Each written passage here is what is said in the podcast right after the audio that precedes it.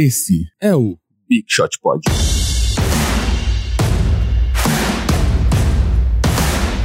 Já chegou playoffs, calor no coração. Tudo bem, Big Shooters? MM Isidoro aqui. Hoje estamos remotamente, então não posso falar quem tá na minha frente e quem tá na minha direita, porque estamos, né?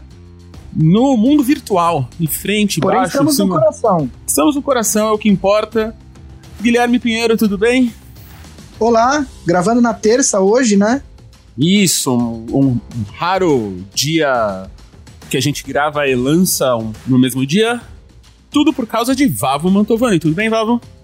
Oi, tudo bom? Culpa minha, eu estava viajando nesse final de semana, fui ver a minha família em Porto Alegre para conhecerem o mais novo rebento, seu Romeu, e acabei voltando só ontem à noite, então a gente combinou de gravar hoje na terça-feira de manhã.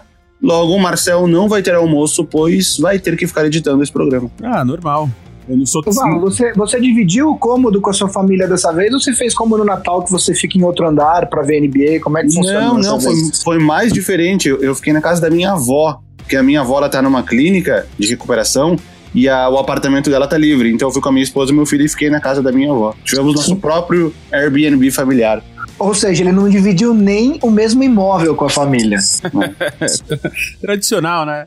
É, o- é o tradicional jeitinho Mantovani. Só, só pra lembrar, se você aí tem um espaço físico que o Vavo pode usar na sua cidade, manda pra ele aí, ou manda pra gente no arroba BigShotPod, no Twitter ou no, ou no Instagram. Nosso e-mail, arroba bigshotpod, arroba ampere.audio. E nosso site, big, é, só bigshotpod. Se vo, é .com.br, né? Se você tá ouvindo a gente no, no YouTube, que legal. A gente sempre fica impressionado que você tá aí. E avisa pros Aliás, eu amigos. queria lançar uma campanha. Queria lançar uma campanha. Eu quero ser o maior podcast de basquete no YouTube. Eu quero atingir 5 mil assinantes até o final dessa temporada. Olha lá, polêmico, então ajudem a, a- ajudem Não, a ajudem gente. vocês aí. Eu quero que a ajuda de vocês pra gente atingir 5 mil assinantes até o final dessa temporada. Não precisa escutar, só assina. Então assina, liga o sininho, tudo isso que os, que os youtubers pedem pra vocês. E vamos lá pros nossos destaques iniciais. Vavo, qual que é o seu destaque inicial nessa semana de playoff? Bom, meu destaque inicial, eu já estava esperando os playoffs começarem para fazer, porque quando foi confirmado que o LeBron James não iria disputar os playoffs depois de 13 anos seguidos disputando, muita gente veio com aquela história de como era a NBA a última vez que LeBron James não disputou os playoffs, e aí ficava contando ah, coisas antigas da NBA lá de 2005, né, que foram os últimos playoffs que ele não tinha disputado. Só que eu decidi levar essa brincadeira um pouco mais adiante. A minha brincadeira é: como estava a NBA a última vez que Tony Parker não disputou os playoffs? Porque esse ano que ele saiu dos Spurs e foi pro Charlotte Hornets, ele não disputou os playoffs e ele era o jogador que tinha a maior sequência de playoffs seguidas, desde que ele entrou na NBA. Na temporada 2001-2002 até a temporada passada foram 17 playoffs seguidos e pela primeira vez, depois de 17 anos, Tony Parker não está disputando os playoffs. Então eu juntei um monte de informações aqui de como estava a NBA quando Tony Parker não disputou os playoffs pela última vez. Primeira, Michael Jordan ainda jogava na NBA. Michael Jordan estava ali na sua passagem final pelo Washington Wizards. O, o Memphis Grizzlies não estava em Memphis, ainda estava em Vancouver, a cidade onde a franquia foi criada. Tracy McGrady era o Most Improved Player da NBA naquele ano, o jogador que mais evoluiu, né? A gente sabe que o McGrady teve depois uma carreira duradoura, já, já se aposentou, já está no Hall da Fama. O time com a pior campanha da Conferência Oeste era o Golden State Warriors, com 17 vitórias e 65 derrotas. Warriors, pior campanha da NBA. Apenas quatro times faziam mais de 100 pontos por jogo. Só quatro. Sendo que na NBA atual todos fizeram mais de 100 pontos por jogo, para ver como mudou o ritmo do jogo. E três times faziam menos de 90, estavam na casa dos 80 pontos por jogo. Outra, 39 jogadores jogaram mais que 37 minutos por jogo, que foi o máximo desse ano do Bradley Beal. 39 jogadores com mais de 37 minutos por jogo, incluindo ícones da NBA como Darrell Armstrong, Michael Dickerson e Ron Mercer. Inclusive, 13 jogadores tiveram mais de 40 minutos por jogo, o que é inadmissível na NBA atual, um jogador jogar mais de 40 minutos por jogo, no ritmo que se joga atualmente. Essa pro Gui. Luke Walton ainda jogava pela Universidade de Arizona. Ele não estava nem na NBA ainda. Depois ele virou jogador, depois ele virou técnico de universidade, virou é, auxiliar dos Warriors, técnico dos Warriors, técnico dos Lakers, e agora a gente ainda vai falar sobre isso mais adiante. Agora o novo técnico do Sacramento Kings. Outra, Luca Doncic tinha dois anos de idade. A última vez que Tony Parker não estava nos playoffs. E por fim, para finalizar, agora falando de, de, de, de mundo, de notícias mundiais, as Torres Gêmeas ainda estavam de pé. Ah, completando, só queria dizer, o jogador atual que está com a maior sequência é o J.J. Redick. Ele, tá, ele entrou no 13º playoff dele, todas as temporadas dele ele disputou os playoffs, seis por Orlando, uma pelo Milwaukee. Guito, você lembrava do J.J. Redick no Milwaukee? Não me lembrava. Eu também, eu vi isso aqui, eu não acreditei. Eu fui procurar no Google pra, pra confirmar que tinha foto dele com a camisa do Milwaukee, ele jogou um ano lá. Aí quatro pelos Clippers e agora tá na segunda pelo Philadelphia. Então vamos ver até onde vai essa sequência de J.J. Redick se ele ultrapassa os 17 anos de Tony Parker. Ele tá no melhor momento, né? Essa última essa temporada foi a temporada com a melhor pontuação na carreira dele. Mas defensivamente foi a pior. Não, é um dos piores jogadores da NBA defensivamente, não tenho dúvida. Gui, seus destaques iniciais? Bom, os meus destaques iniciais a gente vai falar um pouco mais para frente sobre o Luke Walton, como o Valvo falou, mas a, os meus, o meu destaque inicial, na verdade, é a dança dos técnicos que já começou nessa temporada. É, os times que já estão fora dos playoffs começaram a demitir e a contratar seus técnicos. O Cleveland é, não renovou ou demitiu o, contra, o técnico Larry Drew, que foi quem assumiu depois que o Tyron Lue foi demitido. Uh, o Memphis demitiu o JB Bickerstaff, que estava lá desde a temporada passada. Uh, o Sacramento Kings demitiu o Dave, Dave Yerger, que, que eu não entendi porque eu achava ele um bom técnico e a temporada do Sacramento Kings foi surpreendentemente positiva. Ele teve um problema com o GM assistente do, do Kings durante a temporada, mas a temporada em si foi boa e eu li uh, alguma coisa a respeito de que ele não bateu muito o santo com o Marvin Bagley. Então ele acabou sendo demitido. Ele disse que é um técnico, ele é um técnico considerado muito bom, mas que tem esse tipo de problema de relacionamento. E o Lakers finalmente, como a gente já vinha falado no, ao, longo dos programas aí, é, demitiu o Luke Walton. Depois que a gente falar dos playoffs, a gente vai falar mais do Lakers, é, para delírio de todo mundo que adora quando a gente fala do Lakers. Mas o, o, finalmente era esperado, o Luke Walton saiu, foi de comum acordo que ele não seguia no time. E o Kings, o Sacramento Kings, imediatamente já foi atrás do Luke Walton, já teve um acerto em menos de 24 horas, anunciou ontem só, na segunda-feira, né? Isso foi. O, o Luke Walton foi, foi demitido no, na sexta, no sábado já tinha um acordo, um, um, um encaminhado e aí, na segunda-feira, ontem foi feito o anúncio, ele já tirou foto com a camisa do Kings, etc. É, o Cavs é, vai para um perfil mais de técnico mais jovem, de desenvolver elenco jovem. Então, é, das entrevistas que já tem confirmadas, já tem o ex-jogador Joan Howard, que é assistente do Spoelstra em Miami, e o Jamal Mosley, que é assistente no Dallas, do Rick Carlisle, também vai fazer entrevista no Cavs. Ele já foi assistente técnico do Cavs, acho que até 2014, se eu não me engano. Vai entrevistar. É, o, Memphis é, o Memphis também vai para um perfil de, de, técnico mais jovem para desenvolver jogadores. O Lakers já vai, vai entrevistar, além do Joan Howard, que também vai entrevistar para o Cleveland, o Tyron Lue, ex-técnico do Cleveland, e o Monty Williams, uh, que é assistente técnico do Philadelphia. Monty Williams, que foi técnico do Anthony Davis, e aí a gente já cumpre a missão de falar do Anthony Davis no podcast. Ele já foi técnico do, do. Foi o primeiro técnico do Anthony Davis em New Orleans. Depois ele foi assistente técnico no Spurs. Ele perdeu a esposa dele num acidente. E aí ele ficou um ano é, sem trabalhar. E depois. E agora eu não lembro se foi antes dele ir pro Spurs ou se foi depois do Spurs, mas ele, ficou, ele perdeu a esposa dele, ficou um ano sem trabalhar. Agora ele está trabalhando de assistente técnico do Brett Brown em Filadélfia. Né? Quer, saber, quer saber como eu sou velho? Hum. Eu me lembro do draft do Monty Williams pelo Knicks. Bom, eu vou eu, te dar um... eu acho que foi em, 2000, em, em 94 ou 95, mas eu lembro que era a época que eu colecionava os cards eu tinha o card do Monty Williams Rookie. Depois, quando a gente falar da série do Houston, eu vou lembrar. Eu estava numa discussão com alguns torcedores do Lakers americanos ontem, conversando com eles, E eu vou puxar um fato também que é, é, é, é triste de lembrar, porque você vê que o tempo passa. Para terminar, é, os técnicos, essa dança dos técnicos ainda não acabou. Existem técnicos que, que apesar de estarem nos playoffs, é, correm risco de demissão após a temporada, dependendo de como os times deles forem nos playoffs. Dois para citar. O Brett Brown, do Philadelphia, que eu até. É, logo num dos primeiros programas do Big Shot Pod, eu falei que a gente poderia. Que ele poderia ser demitido ao final dessa temporada, dependendo de como fosse o resultado. Ele vem sendo muito contestado em Filadélfia. E um outro é o Billy Donovan em OKC.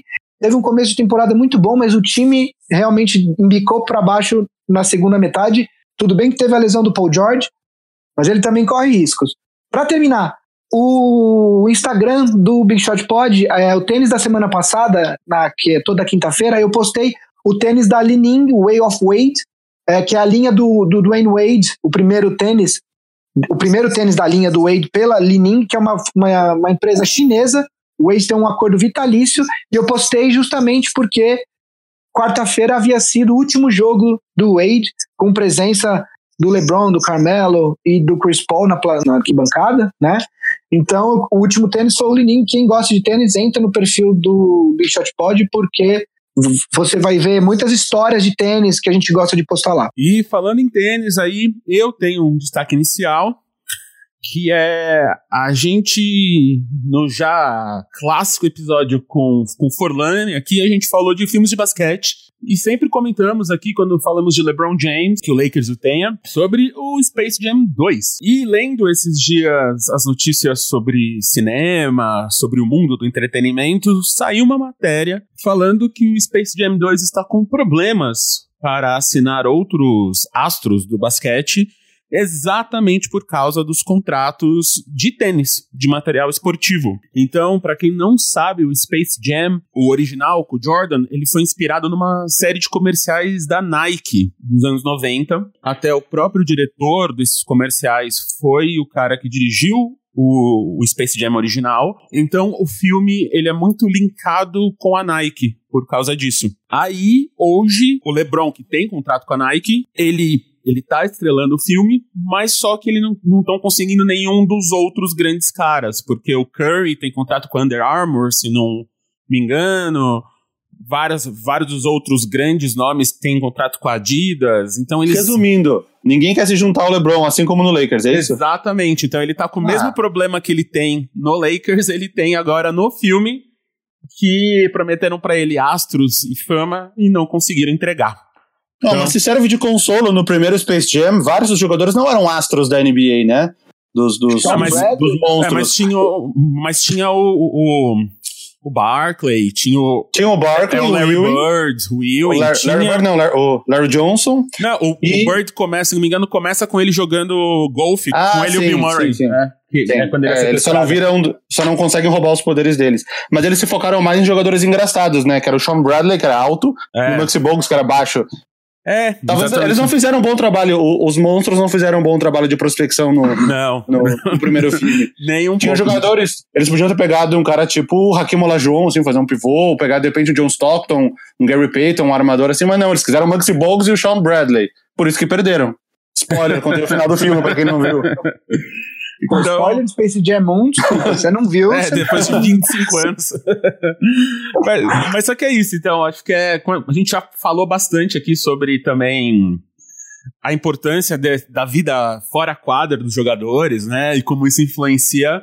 Pra você ver a importância também desses contratos, que às vezes os caras só não podem fazer ou querem fazer alguma coisa e não podem porque eles estão. A vida deles tem muitos poréns, né? É o porém da franquia, é o porém do patrocinador, é o porém da família, várias coisas que estão acontecendo aí. E espero que o LeBron consiga achar aí seus parceiros de time para salvar o mundo mais uma vez, né? E... Eu fiquei sabendo que o parceiro dele vai ser o James Jones. a coisa boa, uma coisa boa dessa história toda, que é eles estão tendo que reescrever o roteiro mais uma vez. E quem tá escrevendo o roteiro é o, é o diretor do Pantera Negra. Então, Wakanda para sempre aí. Então, se o, se o cara já fez um bom trabalho com o Pantera Negra, espero que ele faça um bom trabalho também com o Space Jam 2. Mas agora a gente chegou naquela hora da gente entrar na nossa pauta, que não tem como não ser os playoffs. Como o Guilherme falou aqui na nossa pauta, é aquela hora que menino chora e a mãe não vê. E eles já começaram no sábado. Hoje a gente tá na terça-feira de manhã, então já tem três dias de playoffs aí rolando. Seis séries já tiveram jogos realizados e duas séries já estão com dois jogos completos. Então a galera tá, tá jogando basquete aí pra Dedel. É... Aliás, o sábado e o domingo, com quatro jogos de playoffs, é, tem aquele clima meio de Copa do Mundo, né? Que era um jogo começando atrás do outro, você passa o dia inteiro na expectativa dos jogos, foi divertidíssimo. então, Não para mim que estava com a família sem assisti-los. É, ia falar pro Vavo, né? Ou, ou, ou ele se isolava na casa de sua avó, ou ele via como ele não viu a gente vai falar disso agora. Como a gente não conseguiu fazer esse preview na semana passada, que a gente gravou na segunda-feira, os playoffs só foram decididos no meio da semana, hoje a gente resolveu que a gente vai passar por todas as séries.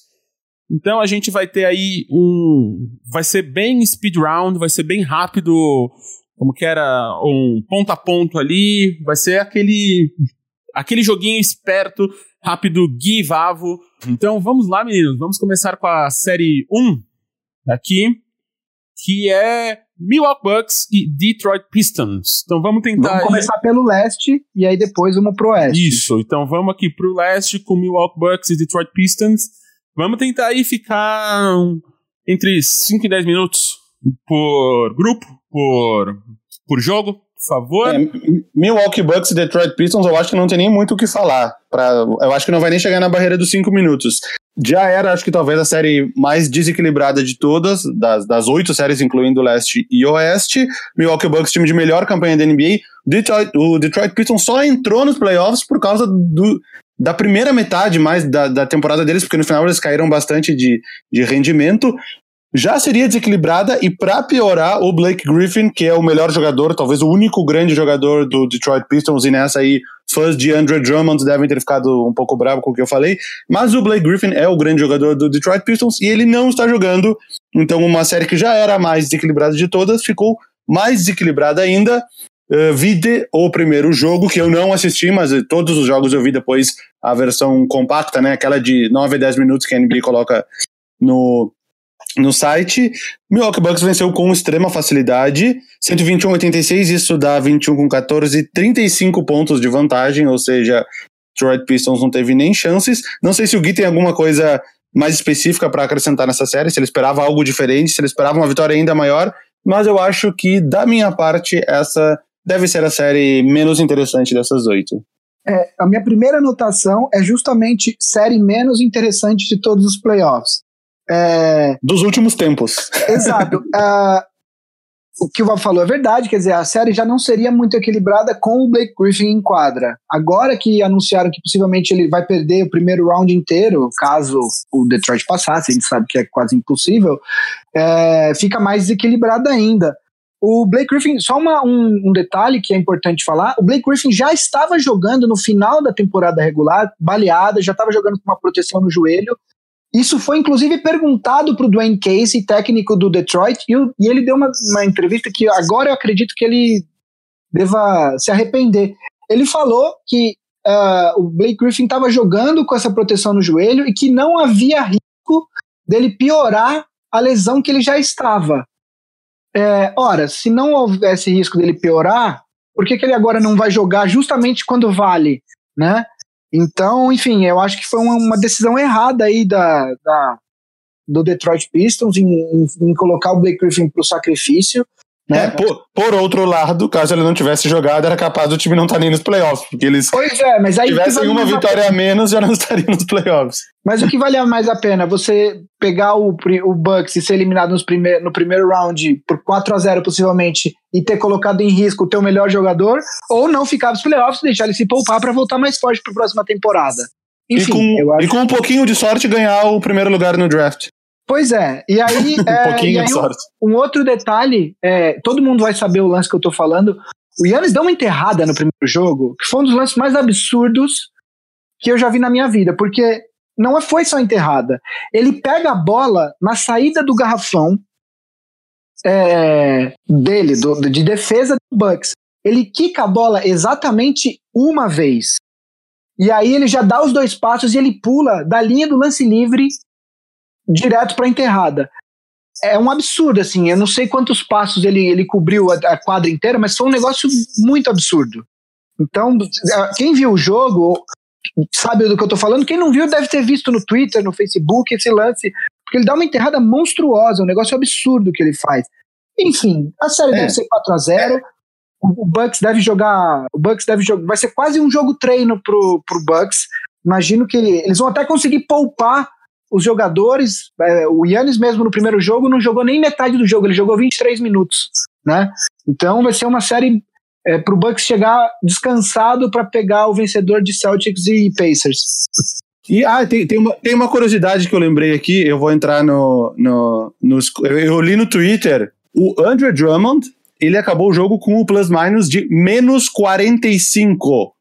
Menos 45. Nos, nos momentos que o Andrew Drummond estava em quadra, o Detroit Pistons perdeu por 45 pontos. E eu li que era a pior marca dos últimos 20 anos, ou dos últimos 30 anos, ou dos últimos. desde que eles computam isso. Foi a pior, a pior, pior plus-minus em um jogo de playoffs dos últimos 20 ou 30 anos. E o Wayne Ellington que acabou com menos 41, também estava ali no top 10 como as piores marcas de plus-minus em um jogo de playoffs.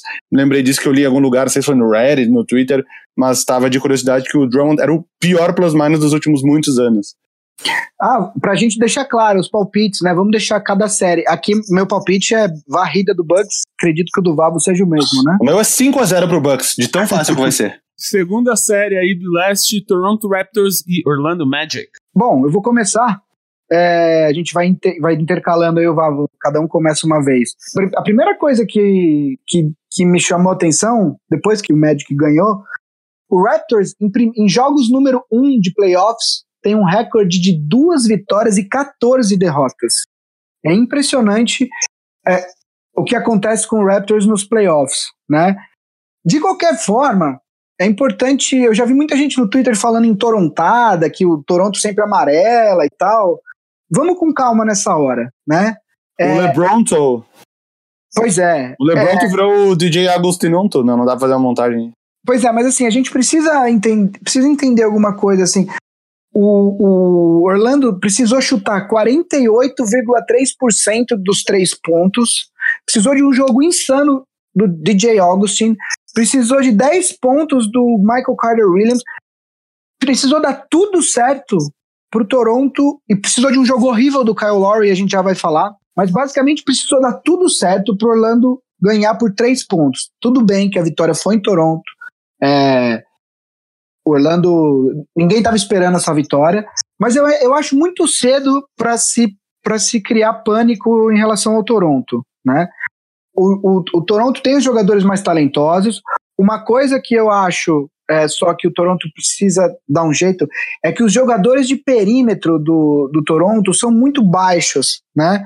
É, o Kyle Lowry, o, o Danny Green, é, o, o, uh, o Van Vliet, McCall, é, são todos jogadores mais baixos, e, e, e, o Orlando é um time que tem pivôs muito compridos, né? Altos, não só altos, compridos, com braços longos e tal. Isso dificulta muito a penetração desses armadores do Toronto para conseguir cestas mais fáceis, bandejas, etc. Uh, é, isso, o Toronto precisa pensar nesse, nesse game plan aí para encaixar contra o Toronto, porque senão, para encaixar contra o Orlando, porque senão o Orlando vai complicar. Dito isso, uh, o jogo do Toronto tem que ser exatamente o que foi durante os playoffs, quer dizer, defesa, deixar o Kawhi fazer o dele, deixar o Kawhi liderar e o Siakam, obviamente, né? Então, uh, eu acho muito cedo para se criar pânico em relação ao, ao Toronto Raptors. Eu acho que o Kyle Lowry não pode ter um jogo com zero pontos, como ele teve. Eu sei que zero isso... ponto, não é nem, é, não é nem no plural. Exato. Ele, e ele chutou, ele errou, ele chutou sete bolas no jogo todo, obviamente errou todas. De três foram seis bolas e seis erros. E ele ainda errou dois lances livres. Tudo bem, ele teve sete rebotes, oito assistências, mas ele não pode passar em branco num jogo de playoffs. Dito isso, eu acreditaria, eu antes eu acreditava que a série seria Toronto em cinco jogos. Agora, por conta dessa vitória do Orlando, eu vou mudar minha, minha posição, eu vou para Raptors em seis jogos. Eu acredito que o Orlando vai vencer um dos jogos de Orlando, principalmente é, esse jogo 3 vai ser vai ter uma atmosfera muito elétrica. Então eu acredito que o Orlando deve vencer um dos jogos de Orlando, mas eu acredito que o Raptors passa em seis jogos. Eu vou ser acho que mais ousado no meu palpite. Possivelmente eu colocaria 4 a 1 também. Na verdade, eu não fiz meus palpites antes do jogo acontecer. Mas agora pensando e pensando na disposição dos jogos, né, como eles são jogados, dois jogos em Toronto, dois em Orlando, aí um, um, um. Eu acho que o Toronto vai encerrar. O Orlando não vai deixar. Um time que vem, que, que, que nem a gente já falou bastante do Orlando Magic nas últimas semanas, um time que vem numa crescente. Ao contrário do Detroit Pistons, que veio caindo e chega muito fraco para os playoffs, o Orlando é um time que vem numa crescente e chega forte para os playoffs. Eu acho que eles não vão querer cair, cair dentro de casa, então a possibilidade que sobra é 4 a 3 para o Toronto. Eu acho que no jogo 6 em Orlando, eu, eu acho que o Orlando chega até lá, no caso ele precisaria vencer uh, um dos dois jogos em casa, enfim, para a série ficar 2 a 2 chegar no jogo 5, que eu acho que o Toronto vence. No jogo 6 em casa, eu acho que o Toronto não deixa não deixa o Orlando não deixa o Toronto fechar a série. Então eu acho que vai ter jogo 7. É a minha série, eu acho que é a única aqui dos meus palpites, sim, é a única série dos meus palpites que eu acho que vai chegar até o jogo 7. Meu palpite é Toronto 4 a 3 Eu acho que em casa o Toronto, o, o Raptors, embora tenha um histórico aí de, de decepções um histórico recente de, de decepções nos playoffs, eu acho que eles fecham com o jogo 7 em casa.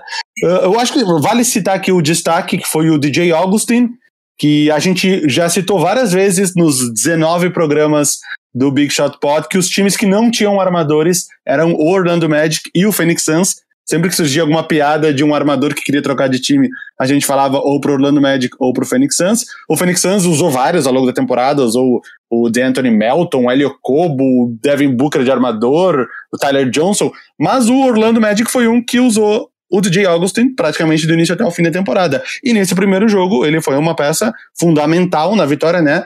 Mais do que os 25 pontos que ele marcou aqui, seis assistências, foi a sexta da vitória, né? Ele já tinha feito uma sexta um pouquinho antes ali, que foi super importante, e quando o jogo estava empatado em 101 a 101, faltando alguns segundos, ele foi lá e num, num erro de marcação ali do, do Toronto no, no pick and roll, ele acabou ficando de certa forma, um tanto livre para arremessar de três pontos e fez a sexta da vitória. Então, a gente que vale até fazer essa, essa retratação que falou um, um, tanto mal dos, dos point guards titulares de Orlando e Phoenix ao longo da temporada. Vale essa retratação que o DJ Augustin, de certa forma, salvou o Orlando Magic nesse jogo com a sexta da vitória e, e sendo o cestinho do jogo com 25 pontos. Só fazendo uma retificação, eu citei o Danny Green quando eu falei que os armadores do Toronto são baixos. Danny Green já é dos mais altos. É, dos armadores com mais de 1,93m, ele é o único tá? Uh, o resto, o Macau também tem, mas o Macau joga muito pouco. Jody Mix, o Kyle Lowry, o Van Vliet uh, são todos uh, abaixo, e o Jeremy Lin são todos abaixo de 1,93m. Vamos para a terceira série do leste, uma, a série que já, uma das séries que já teve dois jogos esse fim de semana, o Philadelphia 76ers e o Brooklyn Nets. Vavo? Bom, eu não assisti nenhum de, desses dois jogos, eu vi os melhores só do, dos dois jogos. Ontem, ou não, na verdade, ontem eu vi um pedacinho dos Sixers e Nets. Eu, eu vi um pedaço do segundo quarto. O jogo estava equilibrado, tava, acho que o Inter entrou pro intervalo com um ou dois pontos de vantagem. Aí eu me distraí fazendo alguma outra coisa. Quando voltei, o, o Sixers já estava tipo 30 pontos na frente. Eu não sei o que aconteceu nesse terceiro quarto. eu não vi os lances depois. Mas depois eu até estava falando com o Gui aqui antes do, da gente começar a gravar. Que foi o, o Sixers marcou 51 pontos no, no terceiro quarto do jogo de ontem, igualando o recorde histórico dos playoffs uh, o recorde da história da NBA de 51 pontos, que era um recorde dos, eu anotei aqui, dos Lakers em 1962, quando eles fizeram 51 pontos no quarto quarto contra o Detroit Pistons. Essa série ela foi uma das que começou de forma surpreendente, porque um, um time que é um seed 3, normalmente, de, eu imagino que na maioria das vezes não sei a porcentagem, mas vence mais do que perde jogos contra o Seed 6. O Nets não era o time que talvez que vinha numa crescente, que nem o, Orlando Magic, era um time que estava meio estabilizado ali no final da temporada, muito pelo, pelo calendário difícil que eles tiveram ali, enfrentando muitos times fortes, eles não conseguiram talvez embalar uma, uma sequência de vitórias muito grande, mas conseguiram uh, manter essa vaga nos playoffs que eles estavam ali meio que, que enrolando desde o início da temporada em torno do quinto, sexto, sétimo lugar. Uh, não era esperada essa vitória do Brooklyn Nets no primeiro jogo, mas eles fizeram uma partida muito sólida. O Gui já tinha comentado do match do, do Sixers com o Nets no programa passado, no retrasado, que poderia ser um adversário ruim para o Philadelphia, pelo modo do Nets jogar, muitos arremessos de três pontos e tudo mais. E esse jogo, que eu vi o, o compacto, o Nets foi bem soberano durante o jogo, ele abriu uma certa vantagem, foi administrando essa vantagem do início até o fim, e os Sixers meio que não tiveram chance, não teve aquele não teve aquele momento que o Sixers falou, tá, agora é hora de virar, agora vamos tudo para cima. O Brooklyn meio que manteve o jogo sob controle. Esse é o primeiro jogo. E no jogo de ontem, aí o jogo foi parelho até o intervalo, que nem eu falei. E no terceiro quarto, os Sixers fizeram tantos pontos que fizeram o último quarto ser praticamente inútil na partida e só o pessoal do Garbage Time que jogou. Então, como o Vavu já, já adiantou, semana passada eu havia falado justamente sobre o problema do matchup que o Nets criaria para o Sixers. O primeiro jogo dessa série foi exatamente uma ilustração do que eu havia falado semana passada. Uh, no primeiro jogo, o Sixers chutou 42,3% de três pontos, foi 11 arremessos de 26, e o, o Nets, perdão, e o Sixers chutou 12%, foi 3 de 25. Basicamente um desastre da linha dos três pontos no primeiro jogo. E aí o Nets foi lá e roubou essa vitória em Filadélfia. É, o Ben Simmons, ele teve um jogo muito ruim nessa primeira partida. Ele uh, sumiu, ele não fez, acho que não chegou a fazer 10 pontos. E aí ele fez um triple-double no jogo de ontem. O Philadelphia fez bons ajustes, tanto defensivos quanto ofensivos, e aí o jogo do Simmons uh, apareceu no jogo de ontem. Só que tem, um, tem alguns problemas que me preocupam com relação aos Sixers. Em primeiro lugar, esse time do Sixers, eu vi uma estatística que com os cinco titulares, o, considerados os cinco titulares, Redick, Tobias Harris, Jimmy Butler, Joel Embiid e Ben Simmons, eles jogaram um pouco mais de 10 jogos essa temporada. É muito pouco. E esse time, a sensação que a gente tem é que ele ainda não se encontrou. Na hora que o bicho pega, quem é o cara que, que. Tem muita gente que poderia decidir o jogo, mas me parece que ainda não está definido internamente quem é o cara. Fala assim: olha, se tiver o jogo parelho, a gente vai pro Embiid ou vai pro Butler. É, o Butler pode ser esse cara, mas o Embiid também pode ser, e aí pode criar esse problema. Enfim, isso é um dos problemas. A outra coisa é que me parece que tem alguma coisa errada com o Joel Embiid. O joelho dele não tá bom, ele toda hora tá com gelo, e assim, joelho não melhora se você não parar. E obviamente que ele não vai parar, né? Tem que ver como que vai ser a progressão do Embiid uh, nos próximos jogos. Uh, uma outra coisa é essa, justamente essa oscilação do Ben Simmons, né? O Ben Simmons, que basicamente foi nulo no primeiro jogo, e aí faz um triple-double no, no segundo jogo, isso pode criar um. Como, como você vai se planejar sem saber o que o jogador vai entregar, né? E aí tem uma outra coisa que é quanto mais o Nets conseguir arrastar essa série, melhor para eles, porque o Nets, o Nets é um, é um, é um, é um freelancer nesse, nesses playoffs, nessa série. O Nets não tem obrigação nenhuma, o Nets joga absolutamente tranquilo em relação ao, ao Sixers, porque a temporada do Nets já foi um sucesso. Ninguém esperava o Nets estar aí e tá jogando bem. Então, quanto mais eles conseguirem arrastar essa série, mais a pressão em cima do Sixers, e o time do Sixers é um time que a gente já viu que em grandes jogos, em, em, em, momentos importantes, é um time que está suscetível a sucumbir à pressão. Então, o time do Nets, como eu havia falado, vai até onde os armadores do time e aí eu tô falando do Russell, do Dinwiddie e do Levert, e a gente pode colocar nessa conta o Harris, que joga de small forward, mas que é um belo chutador de três. O time do Nets vai até onde esses caras conseguirem é, carregar eles. Eles foram muito bem no primeiro jogo. No segundo jogo, o Dinwiddie fez 19 pontos, mas o Russell já fez menos pontos, fez 16. O Levert fez 13, enfim, já teve um jogo um pouco pior. O Harris fez apenas 4 pontos. E aí foi esse passeio do, do Sixers. Vai ser uma série muito legal. Uh, os jogos em Brooklyn vão ser muito legais. Acho que a atmosfera vai estar bastante é, intensa. E aí vamos ver como é que o time dos Sixers reage. De qualquer forma, eu ainda aposto no Philadelphia. Acredito que em seis jogos. Se chegar em sete, eu acho, eu acho, eu não sei, eu vou falar para você que para mim é, é meio a meio. É, o meu palpite que eu anotei aqui foi, foi em seis jogos, né? No caso, a Philadelphia fechando em Brooklyn. Que nem tu falou, a atmosfera vai ser sensacional. O Nets não joga os playoffs desde 2015, né? Então, quatro ou três anos de ausência, na verdade. E eu acho que eles vão com tudo nesses jogos, mas eu acredito que eles não tenham. Não, eu, eu acho que eles não vão vencer os dois jogos em casa. E uma vez que os Sixers roubem um desses jogos de volta, a série fica empatada em 2 a 2 o Philadelphia volta a ter um mano de quadra. E se não fechar no jogo 6, eu acredito que feche no jogo 7. Não sei se é tão 50% assim, porque Bom, se bem que Philadelphia em casa, com o pessoal vaiando que nem vaiou nesse primeiro jogo. Pois é. É, é capaz de ser uma cilada esse jogo. Eu não tinha pensado nisso, agora que tu falou. É capaz de ser uma cilada esse jogo 7 em casa. De repente, um, um início meio ruim ali de primeiro, segundo, quarto. A torcida acaba se voltando. Isso acontece muito no futebol brasileiro, né? O cara tá jogando em casa, a torcida vaia tanto que, que, que, que o fato de jogar em casa acaba sendo pior do que jogar fora de casa. Mas ainda acredito que pelo basquete, pela qualidade dos jogadores, Philadelphia deve fechar essa série. Então vamos para a última série do leste: Boston Celtics e Indiana Pacers. Gui? Bom, vamos lá. Uh, o Boston continua fazendo a sua campanha de altos e baixos nessa temporada. O time começou, o time oscilou muito ao longo da temporada regular. Vem de uma sequência é, positiva nas últimas duas, três semanas, o Gordon Hayward vem mostrando, tá chegando perto de ser aquele Gordon que a gente viu no Utah. Nessas últimas três semanas ele vem melhorando a atuação dele, ele, ele vem jogando com mais segurança, eu acho que no próprio corpo. Eu acho que eu acho que quando você volta de uma lesão muito grande, rola aquele período em que você tem medo de se machucar, que você inconscientemente ainda não confia muito bem no teu corpo, e aí com o tempo você vai recuperando essa confiança. Uh, o, o, a série é muito engraçada porque são dois times com defesas muito fortes. Isso se refletiu no, no primeiro jogo. Né? O Indiana, eu, a gente chegou a falar do Indiana há duas ou três, dois ou três programas atrás.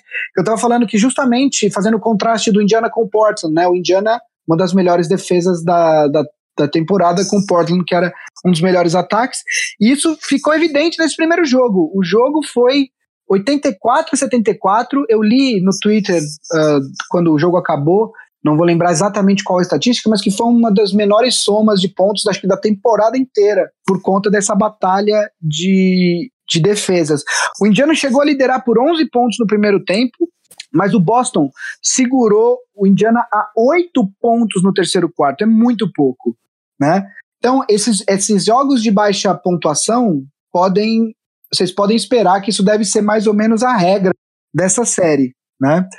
O, o Celtic está sem o melhor jogador de defesa, talvez, do time, que é o Marcus Smart, mas o sistema defensivo que o Brad Stevens implantou no Boston é muito bom. O Marcus Smart está fora, e se ele voltar, ele só volta caso o Boston chegue nas finais de conferência eu acho que ficou evidente nessa, nesse primeiro jogo justamente algo que a gente temia antes de começar a série, que é quando o bicho pega, falta pro Pacers aquele cara que você confia para conseguir as cestas nesses momentos decisivos, que era o Oladipo. O Oladipo tá fora da temporada e eu acho que por isso uh, vai, ser, vai ser muito difícil pro Pacers passar.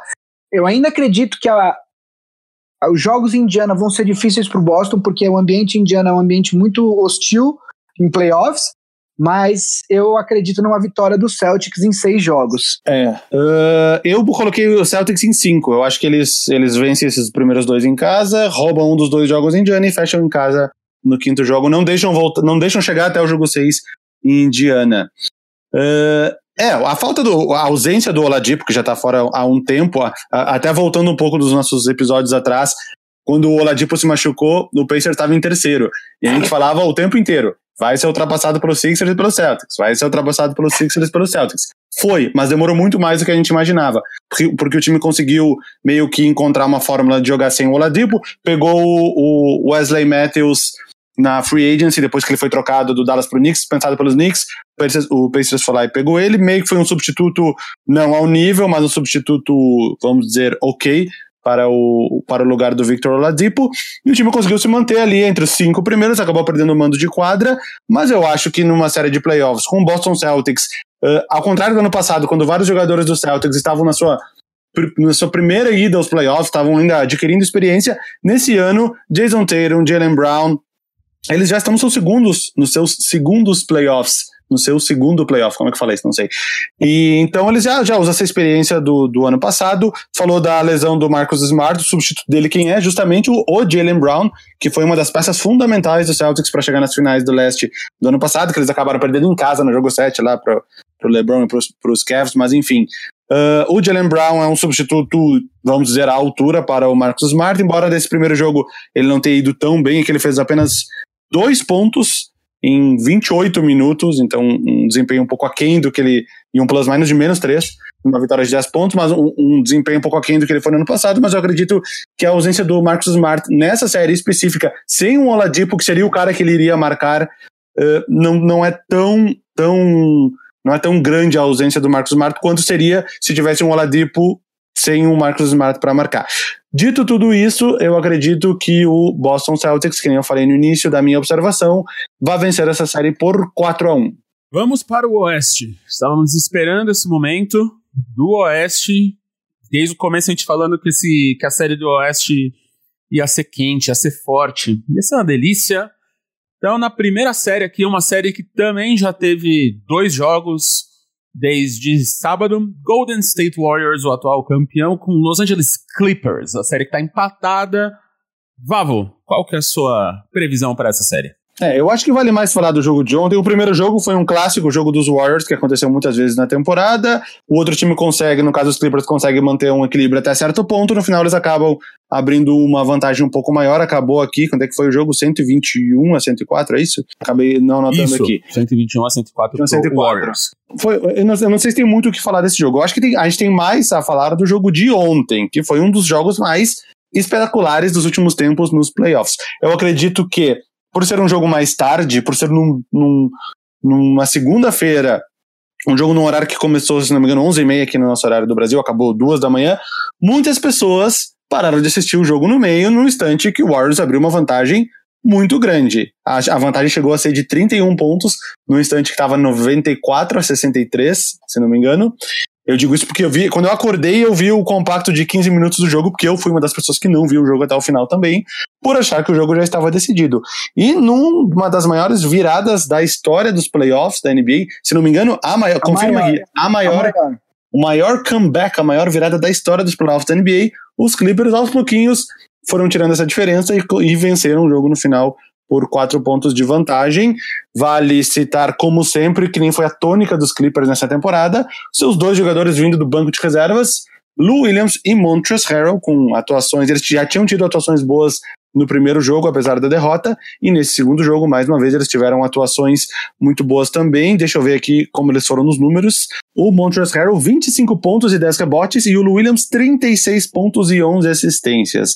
Uh, além do Galinari, que vem... Aliás, o Galinari é um dos jogadores mais subestimados dessa temporada, né? Ele voltou num nível muito alto lá, desde a época de, talvez, do Denver ou do Knicks, que ele não jogava tão bem assim. Essa temporada ele foi muito bem, tá sendo meio que passando despercebido e tá jogando muito bem aqui três bolas de três do, do Galinari, quatro do Landry Shamet, também adquirido na troca. Uh, não, a, continuo achando que os Clippers não têm chance de vencer essa série, salvo um. Seria uma das. Seria, acho que talvez um equivalente àquela de 94, quando o Denver Nuggets era o oitavo colocado e virou para cima do Supersonics, que era o primeiro, naquela cena clássica do de Kemi Mutombo, quando venceu o jogo 5, né? Na época era melhor de 5, não era melhor de 7 o que tornava até mais fácil um oitavo vencer um primeiro colocado. Aquela cena clássica do Mutomo no chão, batendo a bola na cabeça, batendo a bola no chão. Eu, eu, eu acho que numa série de sete jogos isso se torna ainda mais improvável. Não acredito que, que o Clippers, embora esteja jogando muito bem, tá com o elenco completo, nenhum jogador machucado. Eu não acho que eles não têm condições, porque na hora que apertar, os Warriors vão lá e vão usar de todo o seu, todo o seu arsenal, coisa que eles conseguiram ontem até o final do terceiro quarto, mas não até o final do jogo. Vale fazer uma observação também que logo no início do jogo, com três minutos, o DeMarcus Cousins saiu machucado. Acredito, eu vi a cena, mas eu não vi a, as não implicações depois. Não deve voltar nos playoffs. Na série, eu vi que foi alguma coisa na coxa. Não, não, não. Para os playoffs. Ele teve, parece que, a, a expectativa é que a lesão, ele vai fazer, é, ele parece que ele teve uma, uma lesão no quadríceps, Uh, tem uma foto até que mostra o quadríceps dele numa posição absolutamente estranha. É, Pode ser um, apenas um estiramento, mas pode ter sido um rompimento e aí ele não volta para os playoffs, que seria muito triste para ele, né? Eu realmente não, eu até já vou entrar fazendo os meus comentários, eu tô lendo minhas, minhas anotações que eu tinha feito ontem à noite, durante o jogo do Warriors, eu tava vendo o jogo e preparando o que eu ia falar hoje, é, eu, como muitas pessoas, fui dormir faltando três minutos pro acabar o terceiro quarto, achando que tava tudo decidido, porque eu precisava acordar cedo hoje, tenho duas crianças em casa, então a gente sempre acorda cedo, e aí, quando eu acordo hoje, vou ver os resultados. Obviamente que também fui mais um surpreendido pela virada monumental do Clippers. Estava aqui refazendo minhas anotações, porque basicamente tudo que eu ia falar uh, se o Warriors tivesse ganho não vale mais. Como o Vavo falou, o Clippers tem um elenco muito bacana, não tem uma estrela, mas tem um banco muito forte. O Williams e o Harrell jogam demais. Eles já tinham jogado bem no primeiro jogo, mesmo com a vitória larga do, do Warriors. E ontem eles destruíram. Outro cara que a gente falou há um tempo atrás, que, que, que, o Clippers mandou bem na troca, e que ontem foi ele que fez a cesta de três pontos, que colocou o Clippers na frente, faltando 16 segundos, é o Landry Shamet. Ele que faz a cesta, que bota o Clippers na frente, e aí depois o, o Curry erra, e aí o Harrell sofre uma falta e converte os dois lances livres e dá a vitória de vez para o Clippers. O Patrick Beverly é muito chato. Ele é muito chato. Deve ser muito chato jogar contra ele, porque ele não para, ele não desiste, ele enche o saco. Ele e o Durant foram é, expulsos no primeiro jogo porque eles já vinham batendo boca durante o jogo inteiro. E aí, no momento ali, o Durant chega junto para marcar o Beverly, os dois caem, e aí o juiz acaba expulsando os dois. Eu ia falar que, o, que o, justamente o primeiro jogo me deixou claro que é, ia ser muito difícil o, o, Warriors encaixar o jogo do Cousins dentro do que o Warriors já faz. Tanto é verdade que, mesmo com a vitória larga, o Cousins teve um plus-minus de menos 17 no primeiro jogo, e o Kevin Looney, que é o reserva do Cousins, teve um plus-minus de mais 30. Então, o, o, time flui mais fácil com, com, com o Looney ou, com, ou, com, ou sem um pivô uh, clássico. E isso, o Cousins estava um pouco frustrado, ele acabou sendo é, saindo do jogo porque cometeu seis faltas no primeiro jogo. Ontem ele teve essa lesão. A expectativa é que ele não volte mais para os playoffs, o que seria muito triste para ele. Uh, eu tinha feito a minha previsão ontem que o Warriors varreria a série, obviamente isso não vai acontecer. Acredito que o, o, o Clippers agora tem a atenção do Warriors. O Warriors tem essa característica de de vez em quando dar uma desligada, justamente por conta de vem de quatro finais seguidas, de achar que consegue é, virar os jogos na hora que, que quiser. Então, eu acho que agora o Clippers conseguiu a atenção do Warriors. Então, eu vou apostar. Eu acredito que até seja uma aposta um pouco agressiva nesse momento, mas eu vou apostar em Warriors em 5. Acho que o Warriors ganha os dois jogos fora de, de Oakland e, e acaba encerrando a série em, em Oakland, quando voltar, né? Uh, o destaque do Warriors, a gente falou dos destaques do Clippers, o Curry tá jogando demais. Ele tá, assim, os dois jogos é, é impressionante o, o, o, nível de intensidade dele nos playoffs. Primeiro jogo ele acertou 8 de 12 de 3 pontos, acertando cestas daquela que, você, que quando ele arremessa na TV você ainda nem tá vendo a cesta, sabe? Ainda nem, nem entrou no quadro. É, ele tá jogando demais e vamos ver o que acontece. Eu acredito que a temporada do Clippers já é um sucesso, independentemente do que acontecer, porque eu acho que era um, o objetivo do Clippers era mostrar que existe uma estrutura pronta para receber uma estrela, no caso, Kawhi Leonard, e então eu acredito que o Clippers já considera essa temporada de sucesso e, e aposto na vitória do Warriors em cinco jogos.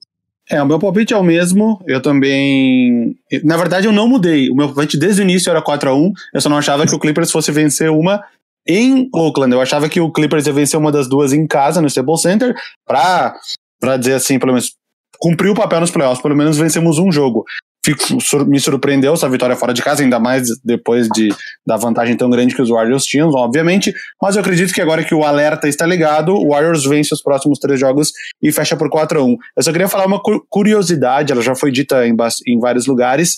Uh, o primeiro jogo dessa série foi o primeiro jogo da carreira do DeMarcus Cousins em playoffs. Nove temporadas, depois de nove temporadas e 565 jogos de temporada regular, foi o primeiro jogo de playoffs do DeMarcus Cousins, e logo no segundo ele já se machucou no início, e se o que o Gui falou acontecer, talvez ele talvez ele encerre com dois jogos de playoffs ao término dessa temporada. A música de Breaking News, uh, tô lendo aqui uma, uma, um artigo do Chris Haynes no Yahoo Sports, saiu há 20 minutos atrás, falando que a expectativa é de que o DeMarcus Cousins realmente não volte, mas que existe um leve otimismo de que ele talvez possa voltar nas finais, caso o Warriors chegue nas finais. É isso, isso. Breaking news aqui. Hoje, quem não sabe disso ainda vai saber ouvindo isso daqui a algumas horas aqui, quando esse podcast for pro ar. Umas horas que a gente está gravando. Então, DeMarcus Cousins aí, fora, mas provavelmente tudo indo como é que tá o Golden State Warriors na final, ele nas finais ele volta aí. E vamos para a segunda série do Oeste, com teve só um jogo por enquanto, Denver Nuggets e Santo Antonio Spurs. Bom, uh, a gente foi, a gente respondeu uma pergunta alguns programas atrás, justamente de um torcedor do, do Nuggets perguntando por que que existia tanta desconfiança ao redor do Nuggets, se era por conta é, apenas de experiência em playoffs ou se tinha alguma outra questão. E a gente falou que basicamente a maior dúvida era, era sobre a, a falta de experiência nos playoffs. Que você começa a confiar num time quando você vê ele, ele superar esse, essas, essas barreiras e, e, e aí a gente começa a confiar nesse time. E aí o Denver vai lá e pega o time que tem mais experiência em playoffs, são 22 anos temporadas, são 22 temporadas seguidas chegando em playoffs, né? E aí, no primeiro jogo, uh, de certa forma, o, o, Nuggets valida essa preocupação que boa parte da imprensa tem com relação a eles. Por quê? Porque perdeu o primeiro jogo para o Spurs em Denver. É um, é, o jogo não foi tão ruim quanto parece. O, o Denver teve chances de vencer. Até o final, o Jamal Murray perde uma oportunidade grande é, no final do jogo, e aí o Spurs acaba confirmando a vitória. Então, também não é ainda caso para desespero dos torcedores do, do Nuggets. Mas é isso, o time ainda não foi testado. Como esse time vai responder se essa série chegar a 6, 7 jogos, né? Eu acho que o Spurs uh, é um time que, de novo, tem, tem os dois caras que, que dois caras que você sabe que você pode confiar para conseguir cestas em momentos decisivos. Um é o DeMar DeRozan, embora ele venha do Toronto e tem toda aquela fama de pipoqueiro que muitos torcedores acreditam, e o outro é o Lamarcus Aldridge. E tem, tem, tem aqueles jogadores, quem teve uma atuação importante no primeiro jogo, por exemplo, foi o Derek White. O Derek White. O Derek White é um daqueles jogadores que, de repente, ele aparece no Spurs e você fala assim, ah, óbvio, ele tá no Spurs, óbvio que ele é bom, né? De qualquer forma, eu acredito, é, eu acredito que não é momento de pânico ainda. E uma observação que eu queria fazer, que eu até queria dividir com o Vavo. Uh, obrigatoriamente, um dos finalistas do Oeste vai ser Denver, San Antonio, Portland e Oklahoma. Um desses quatro estará na final. E aí eu olho para esse time do San Antonio e falo: eu vou apostar contra o San Antonio e, e, e, e a favor de um desses três?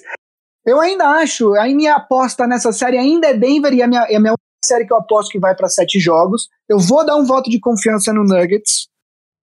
Mas quando você olha para o cenário e fala que um desses quatro, Denver, San Antonio, Portland e, e Oklahoma, vai estar na final, é muito difícil não apostar no San Antonio. Dá vontade, porque justamente por isso, é um time que sabe o que está fazendo, está acostumado a jogar playoff, que não se desespera, que tem toda essa calma. É, da minha parte aqui, eu coloquei antes, ó, vou te dizer, ó, não estou mentindo. Antes do primeiro jogo acontecer, eu já acreditava que os Spurs tinham chance de vencer e meu palpite era 4 a 2 pro Spurs. Por quê? Vou dizer por quê. Essa série, que é uma série 2 contra 7, eu acredito que é uma das séries 2 contra 7 mais equilibradas de todos os tempos da NBA. Normalmente uma série de um 2 contra 7 é uma série muito disparelha. Mas esse ano a Conferência Oeste está tão equilibrada, a diferença entre o primeiro e o oitavo é tão pequena, foram apenas nove jogos entre o Golden State e o Clippers, né? Os, os oito times no intervalo de nove jogos, que a série 2 contra, contra o 7 tá uma série muito equilibrada. E conhecendo o histórico dos times, que nem tu falou, Denver Nuggets, sem experiência, não foi para os playoffs nem no ano passado. Todos esses jogadores, Gary Harris, Jamal Murray, Nikola Jokic, todos eles estão na sua primeira série de playoffs.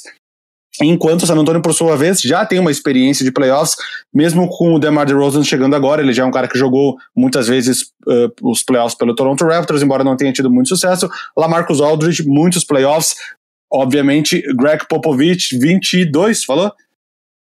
Isso, 22 temporadas seguidas. 22 playoffs seguidos. E aí do banco a gente tem Rudy Gate, experiência. Perry Mills está no San Antonio há muito tempo. Bellinelli, muitos playoffs de experiência. Eu, a, o meu palpite é 4 a 2 para os Spurs. Eu acho que eles fecham em casa no jogo 6. Para isso acontecer, eles teriam que vencer um jogo fora de casa. Isso já aconteceu logo de cara no primeiro jogo. Então, mesmo que o Denver vença o próximo e empate 1 a 1 eu acredito que o Spurs consiga vencer os dois em casa, abrir 3 a 1 de repente perde o jogo 5 e fecha no jogo 6 em casa. Esse é o meu palpite. E e quanto ao que tu falou de escolher o San Antonio Spurs dentre os quatro possíveis finalistas da outra metade da Conferência Oeste, uma coisa engraçada, acho que a gente a, a gente se recusa a, a, não colocar o OKC como um dos favoritos, embora eles tenham dado muitas amostras que eles não estão jogando bem. Se não fosse aquela cesta do Paul George de três pontos no último lance contra o Rockets na última rodada, eles tinham caído para oitavo lugar e as séries teriam sido todas diferentes, né? O próprio Denver teria caído para terceiro, o Rockets teria sido segundo, Golden State teria pegado o OKC, enfim, a combinação de jogos seria toda diferente. Se não fosse aquela cesta de três do Paul George, eles não teriam ficado nem em sexto lugar. Ano passado a mesma coisa, né? Eles, eles acabaram caindo, eles ficaram em quarto lugar, mas era um, meio que um empate entre um monte de gente ali, eles estavam meio com a mesma campanha do sétimo, enfim. Uh, a gente ainda vai falar do OKC. Voltando, meu palpite 4 a 2 pro Spurs, acho que eles fecham em casa no jogo 6, em cima do inexperiente Denver Nuggets. Desculpa, torcedores dos Nuggets. Agora, a gente vai pro penúltimo, na pra penúltima série do Oeste, que é o Portland Trail Blazers e o Oklahoma City Thunder. Vavo, Bom, na temporada regular, não sei se vocês se lembram ou vocês sabem, o OKC varreu o Portland Trail Blazers, né? Venceu os quatro jogos em cima de Portland. Muito por causa disso, todo mundo estava colocando o OKC, assim como eu falei da série 2 contra 7, essa é uma série 3 contra 6 também muito equilibrada. E muitas pessoas estavam colocando o OKC como favoritos, uh, não só porque eles a, a gente se recusa a não acreditar que um time que tem Westbrook e Paul George não é melhor que um time de um Portland Trail Blazers, mas também pela lesão do Yusuf Nurkic, que é uma das principais peças do, do, do time, ofensivas e defensivas. Ele tem, tem o Enes Kanter jogando no lugar dele, mas ele é um jogador que muito mais de um lado de quadra, né? ele é muito bom ofensivamente, mas ele é um jogador muito fraco defensivamente. Uh, um meu palpite, eu coloquei eu, eu fui na onda de todo mundo e antes da série começar eu tinha colocado 4 a 2 para o OKC. E para isso acontecer, depois que o Portland venceu o primeiro jogo, o OKC teria que vencer quatro dos próximos cinco jogos. Eu não sei mais se isso vai acontecer, sendo que eles perderam o primeiro. Mas eu vou, eu vou, eu vou seguir com o meu palpite inicial. Eu acho que o OKC eh, fecha em seis jogos. Vou, vou acreditar que eles conseguem uh, roubar esse jogo em Portland, e, ou, ou, o próximo jogo, né, o jogo 5 em Portland, e, e, e, acho que eles conseguem vencer os dois jogos em casa. Vou manter o meu plano inicial. Uh, mas eu já não sei, né? Porque o Paul George ele já deu mostras que o ombro dele já não, tá tão bem, já tava com um gelo enrolado. Ele jogou, ele jogou o jogo praticamente completo aqui, olhando no box score. Foram 40, 43 minutos do primeiro jogo, mas deu amostras que talvez o ombro dele já não, não esteja tão bem. 4 de 15 para 3 pontos, aproveitamento de menos de 30, 20, 27% nos 3 pontos. Ele teve uma atuação boa, 26 pontos ele marcou. Mas talvez eu devesse reconsiderar esse meu palpite, mas eu, vou manter meu plano inicial. Eu me recuso a acreditar que um time que tem Paul George, Russell Westbrook, Steven Adams, Dennis Schroeder vindo do banco, um dos melhores sexto homens aí da NBA, eu me recuso a acreditar que esse time não vai vencer uma série contra o Portland Trail Blazers sem um dos seus principais jogadores machucado que não vai voltar uh, tão cedo. Esse é meu palpite, 4x2 OKC. Bom, eu vou. A primeira coisa que eu gostaria de, de destacar é a importância de um, de um front office é, competente que esteja prestando atenção nas oportunidades de mercado durante a temporada. O Ennis Kanter veio de graça para o Portland no, no, no, mercado de buyout, depois que ele fez o buyout com o Knicks. É, e no primeiro jogo ele teve 20 pontos e 18 rebotes. Tudo que o, que o Portland precisava depois da lesão do Nurkic é, era de alguém que conseguisse ser esse terceiro marcador, né? Porque você tem dois marcadores pontuadores é, é, consistentes em, com o Lillard e com o McCollum, e você precisa desse terceiro pontuador que consiga te dar aí, dependendo do jogo, de, de, de 12 a 20 pontos né, para ajudar o time. O Canter, ofensivamente, ele consegue. Defensivamente, ele não tá no nível do, do, do Nurkic, mas ele também não é um, um zero à esquerda. E ofensivamente, ele consegue entregar isso. Ele teve 11 rebotes defensivos na primeira partida, 7 ofensivos. Jogou muito bem, foi o maior plus-minus do time. Ele teve mais 15 nessa primeira partida. Eu acho que. Eu vou falar, preciso falar do Dame, do Dame Lillard, que é um jogador embora a gente tenha falado dele há, há, dois programas atrás, quando a gente destacou justamente o Portland e o, e o Pacers, é um jogador que é extremamente subestimado, eu acredito, por estar em Portland, um time com menos pu publicidade. Ele estaria no meu. Se eu, se eu fosse. Se eu tivesse voto ao prêmio de MVP, eu acredito que ele seria o quarto ou quinto no meu, no meu ballot. Os, os jornalistas lá, quando eles votam, eles mandam uma lista de cinco, né, do primeiro ao quinto, e aí soma-se a pontuação, e aí o MVP é, é, é decidido através da pontuação, não em quem tem mais votos de primeiro lugar. Ele estaria no meu ballot, acredito que em quarto ou quinto lugar, acho que até em quarto. É, a lesão do Paul George é algo que preocupa muito. Paul George, depois desse jogo, ele deu uma entrevista falando que ele, desde o jogo contra o Houston, que ele acertou um game winner, faltando pouquíssimo tempo, ele não conseguia levantar o braço acima da linha do ombro. Então, assim, preocupa demais essa lesão, porque Paul George hoje é o principal jogador do, do Oklahoma. Se o Paul George não tiver 100%, vai ficar muito difícil. É, o Blazers vem de uma sequência muito forte nos últimos. No, no, no, no final da temporada regular. Eu tava vendo, o, o, o Blazers teve o quarto ou melhor quinto recorde da liga toda desde que virou o ano, né? Desde 2019, né? Então vem numa sequência muito forte. E eu vou falar para você, eu, o meu palpite nessa série é a vitória do Portland acredito que em seis jogos, muito por conta da lesão do Paul George. Se a lesão do Paul George for séria, como pode ser, não sei, é, não sabemos ainda, eu até apostaria em Portland em cinco. Não, se a lesão mas... dele for séria, eu aposto até na varrida. Eu tô contando que o Paul George vai continuar jogando. Mas eu tô, eu realmente acredito e, e, e vou dizer mais. É, eu, fa eu falei na, no comentário da série anterior que é muito difícil não apostar no Spurs, mas desses quatro times que eu falei, o meu favorito para estar na final de conferência hoje é o Portland, porque eu, enfim, eu acho que o, o, o combo Lillard McCollum, o que o, o que o Kenter está oferecendo, o Harkless, o Harkless, Mo Harkless defensivamente é muito importante para o que faz o Portland. O Seth Curry consegue oferecer uma pontuação decente vindo do banco. Nesse, nesse primeiro jogo, nenhum pontuador do banco fez mais que 10 pontos, mas isso até é uma característica do time. É, quando a gente falou do Portland lá atrás, é, a pontuação era concentrada em três jogadores, uma McCollum, o Lillard e o Nurkic, que acabou se machucando, e agora o, o Kenter está assumindo esse, esse papel. Então, eu acho que o Portland tá no momento, tá no momento, é, é, atingiu o auge certo, enquanto o OKC tá no momento, tá no pior, talvez o seu pior momento da temporada, vem, né, já se arrastando aí no final da temporada regular, e justamente agora chega o Paul George lesionado de novo. Eu aposto na vitória do Portland em seis jogos. Se a lesão do, do Paul George for muito séria, eu apostaria até em cinco jogos. E para acabar a série do Oeste, a gente vai agora para Houston Rockets e Utah Jazz. Já teve um jogo, Gui. É bom começar essa série porque o nosso querido colega de bancada Valva, torcedor do Rockets, eu aposto que ele vai conseguir desenvolver muito mais é, as opiniões sobre essa série. Que eu, as considerações que eu gostaria de fazer. A série, se você for olhar o que os dois times fizeram na temporada, tinha tudo para ser uma das melhores séries, das mais disputadas. O problema é que, na minha opinião, o jogo do, do, do Rockets é o, é, o, é o pior tipo de matchup que poderia acontecer para o Utah Jazz. É, o Houston tem um jogo que a qualquer momento eles conseguem ter dois ou três uh, bons condutores de bola na, na quadra e leitores do jogo, do que a defesa oferece.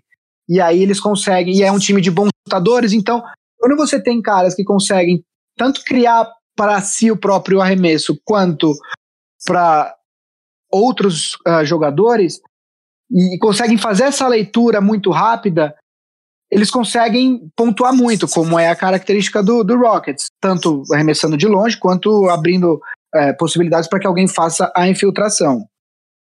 O Harden, inclusive, ele está cada vez melhor nesse negócio de ler o jogo, de, de, de entender o que a defesa está tá, tá, tá mostrando para ele.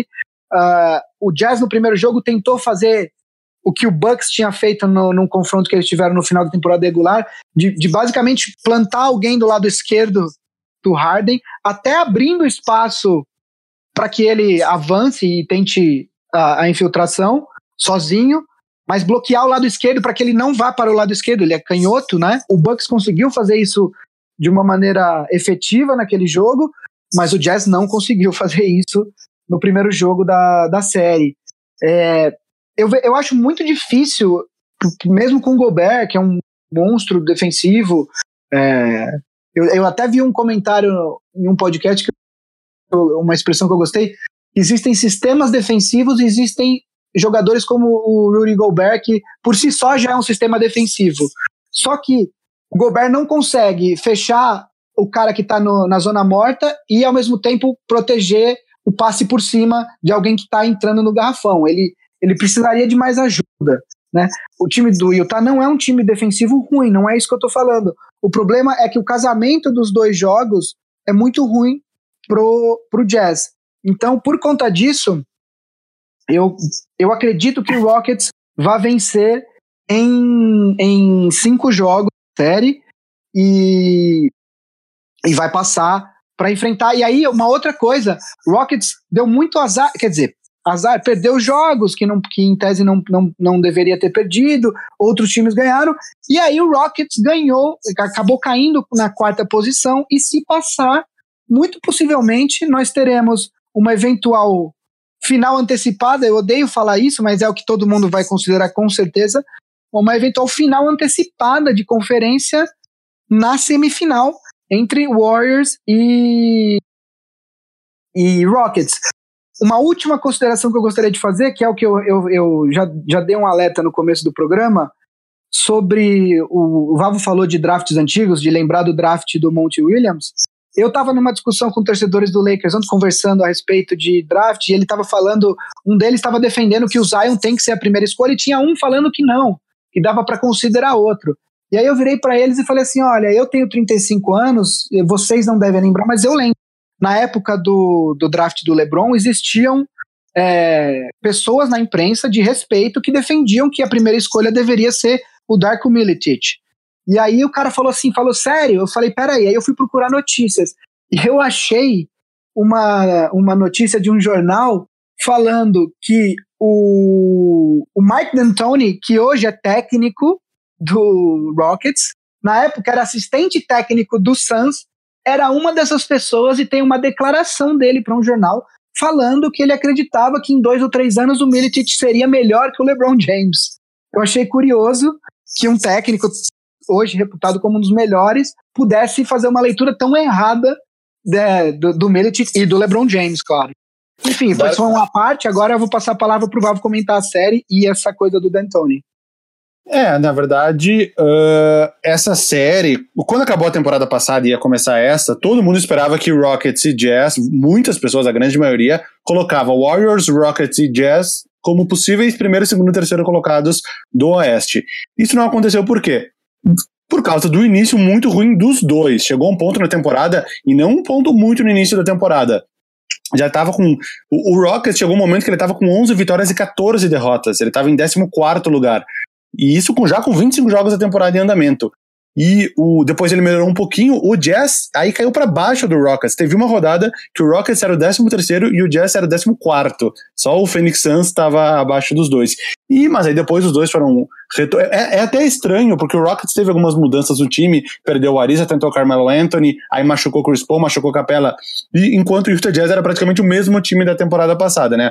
Uh, a gente demorou pra, demorou para engrenar nessa temporada depois de ter encerrado muito bem a temporada passada. Então os times foram melhorando ao longo da temporada e o Rockets ter acabado em quarto e o Jazz em quinto. Que nem gente falou do, do Rockets e do Warriors, que pode ser uma final do Oeste antecipada. Eu vejo esse Rockets Jazz como uma semifinal antecipada do Oeste. Porque era possivelmente para eles serem o segundo e o terceiro colocado, os dois vencerem as suas séries e se enfrentarem na semifinal do Oeste e não na primeira rodada, que é o que está acontecendo agora. Dito isso, essa série eu acredito que vai ser muito parecida com o que foi na temporada passada, já nas semifinais do Oeste.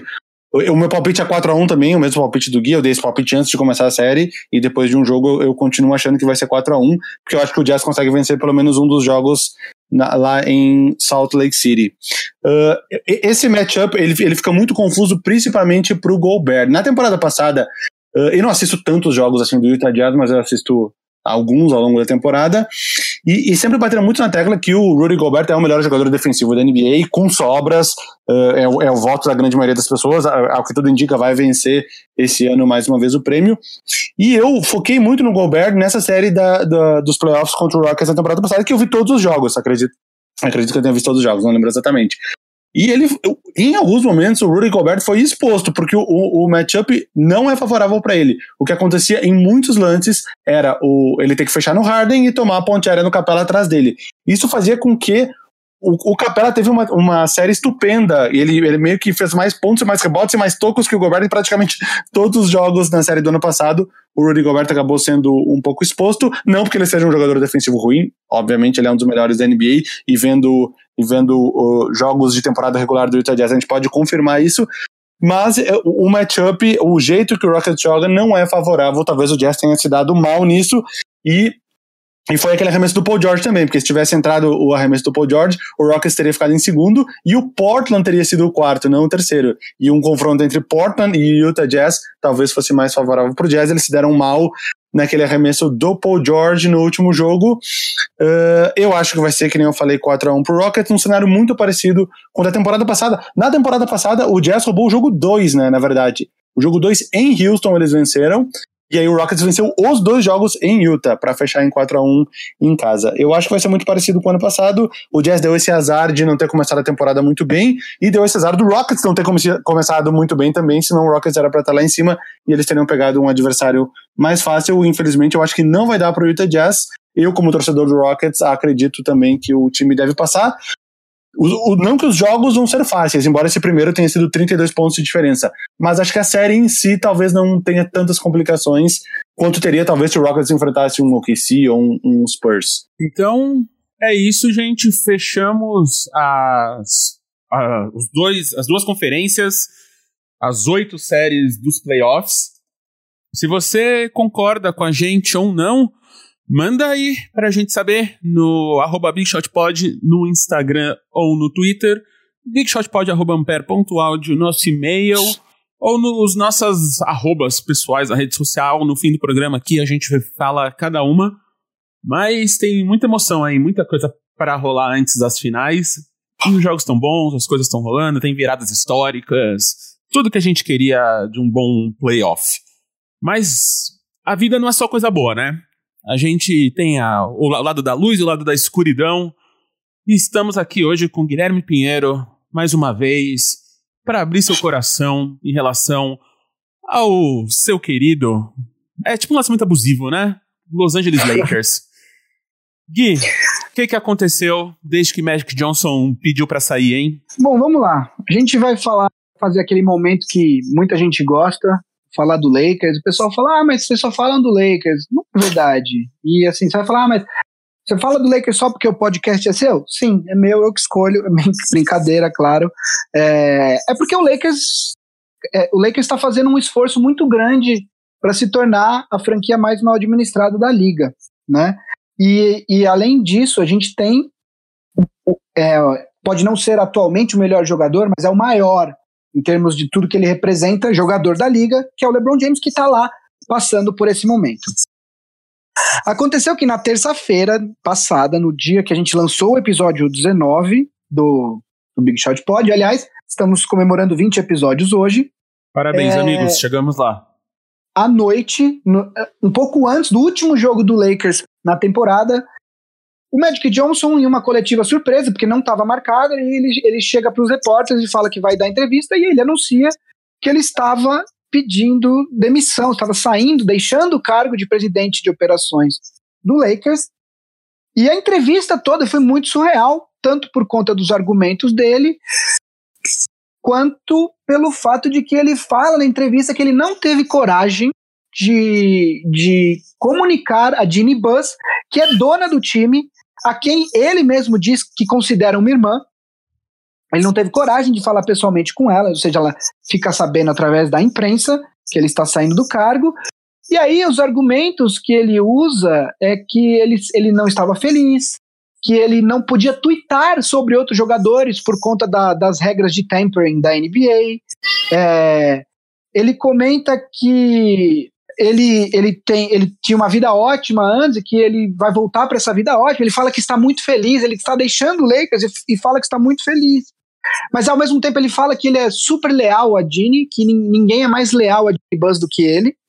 É, foi uma entrevista muito contraditória, enfim, foi, foi muito surreal, como tem sido as coisas no Lakers. E uma das coisas, um dos comentários que ele faz nesse, nessa entrevista é que ele estava incomodado com as traições e as, e as facadas pelas costas que ele vinha enfrentando desde que ele assumiu o cargo no Lakers. Esse comentário, ele obviamente não citou nenhum nome, mas parece ter sido endereçado ao Rob Pelinka, que é o general manager do Lakers. Né?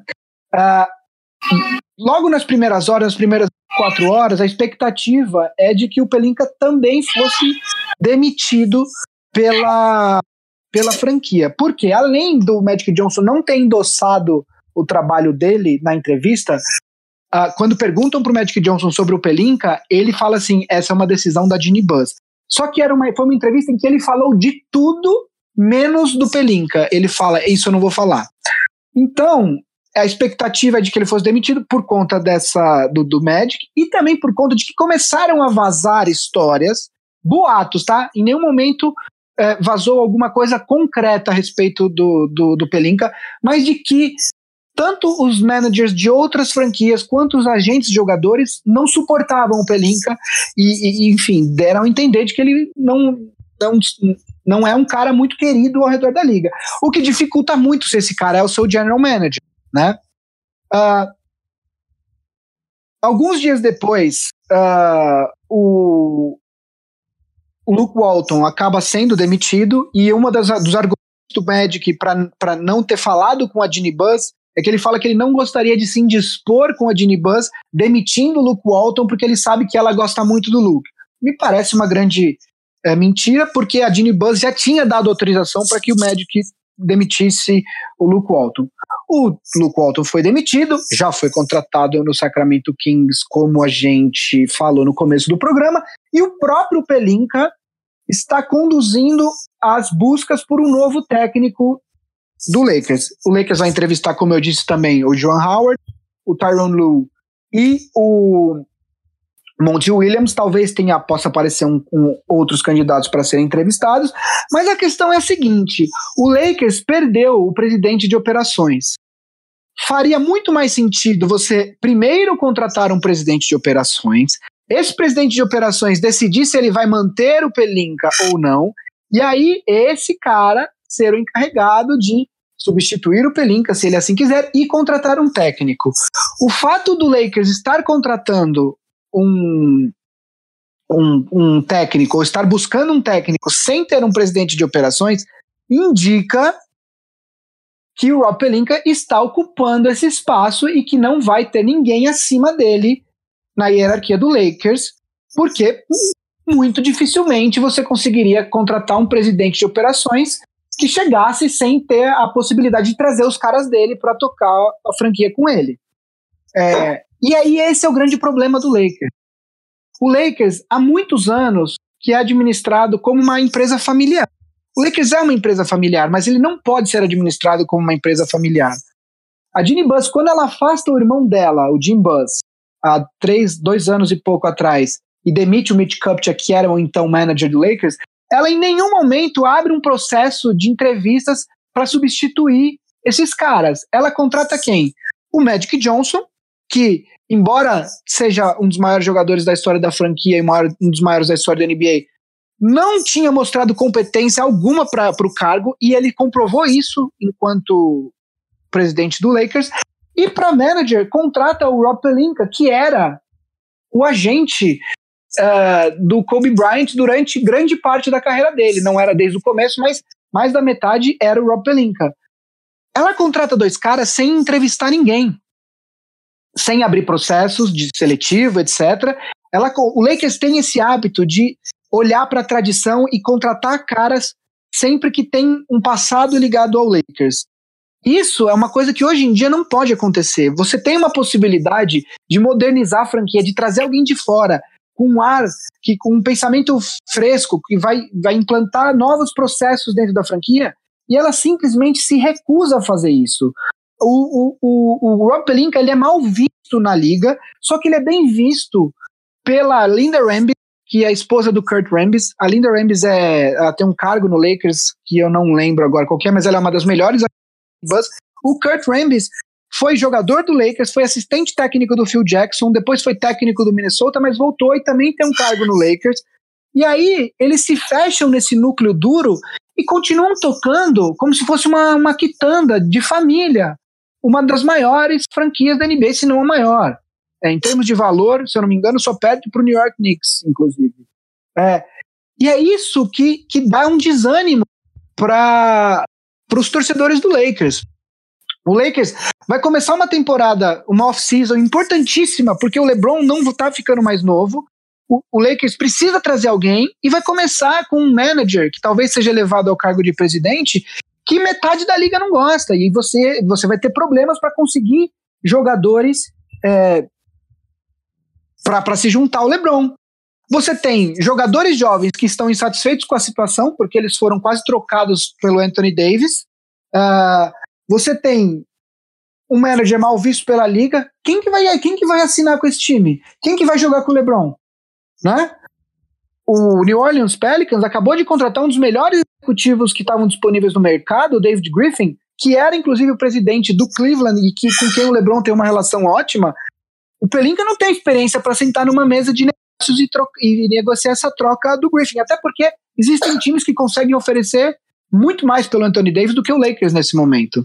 Então, o futuro do Lakers que é um problema, assim, eles vão contratar um técnico para agradar o LeBron, os candidatos que estão sendo entrevistados mostram isso. Tyron Lu foi técnico do LeBron quando o Cleveland conseguiu o título. O Monty Williams, ele tem um passado ligado ao LeBron porque ele também era assistente técnico dos times da seleção norte-americana que o LeBron jogou. E o Joan Howard, se eu não me engano, jogou em Miami com o LeBron. É, então a busca do técnico claramente aponta: estamos fazendo isso para agradar o LeBron.